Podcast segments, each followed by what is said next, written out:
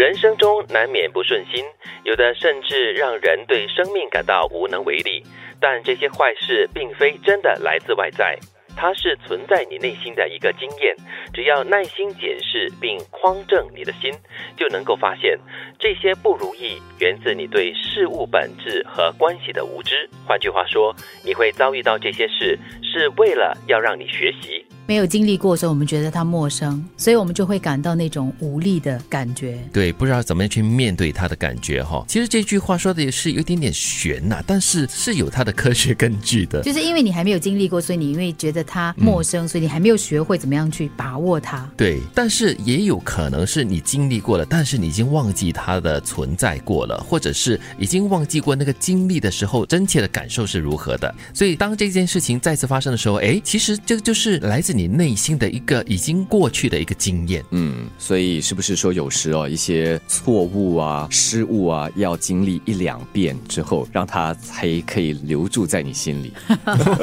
我觉得这句话最重要的一个，就前面可能听起来有点悬，嗯，但是我觉得这句话最重要的一句话就是呢，任何的事情发生在我们的身上呢，嗯，都是为了让你学习，嗯，如果你把每一次的，就是碰到不好的人、不好的事，或者让你觉得很痛苦的这个事件呢，当成是一个学习的经历，你碰到了某一个挑战，你想办法去解决这个挑战，它就是一个过程。对，其实有时候我们的一些不好的经历会成为我们心里的一个障碍，所以下次当类似的经历出现的时候啊。你可能你会跨不过去，嗯，但是如果你可以跨过你心里的障碍，跨过这件事的话，或许你就一石二鸟，嗯，你就解决了两件事情。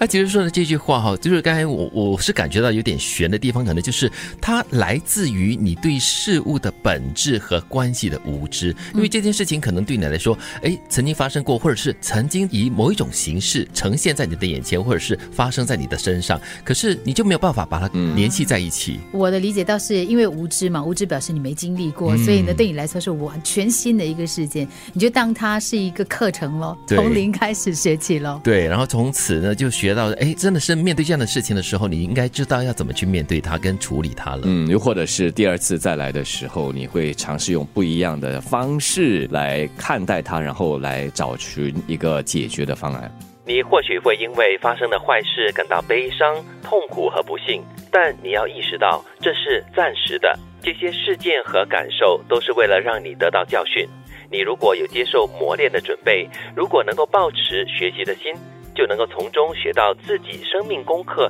并得到智慧，进而有能力将坏事转为好事。这是创造丰足生命必不可少的能力。其实这句话是跟第一句话是一个联系在里边的。我们常常会为一些发生的事情，因为你没有准备它的到来嘛，然后发生在你的身上，你有点措手不及，你会感觉上，嗯，这件事情可能会带给你很不好的感觉。但是呢，当这件事情过去了以后，你会从中得到了一些教训，得到了一些学习。在这个过程当中呢，如果你不断的就是去挑战自己了，而不是因为它是一件坏事，是一件让你觉得痛苦的事情，而你就停滞在那里。不向前，因为有的时候我们碰到难过的事情啊，甚至是让我们害怕的事情呢，我们就会想说，啊，什么都不要做了，反正我做不了的，你就躲起来。对，然后你可能就往下一直陷，一直陷。可是如果你换一个角度来看呢，每一次当有事情发生的时候，它就是一个成长的机会。所以有很多人会这么说啊，就是一个人呢，他到最后能不能够成为一个更好、更坚强的一个人，就要看呢他经历多少的挑战跟磨练。嗯，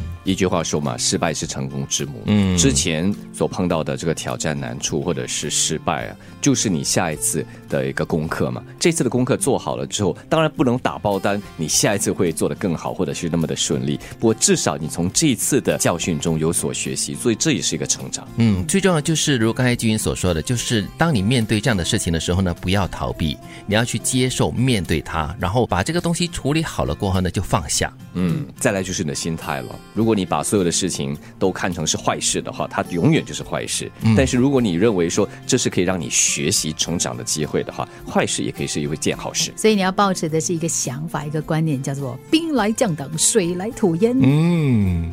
人生中难免不顺心，有的甚至让人对生命感到无能为力。但这些坏事并非真的来自外在。它是存在你内心的一个经验。只要耐心检视并匡正你的心，就能够发现这些不如意源自你对事物本质和关系的无知。换句话说，你会遭遇到这些事，是为了要让你学习。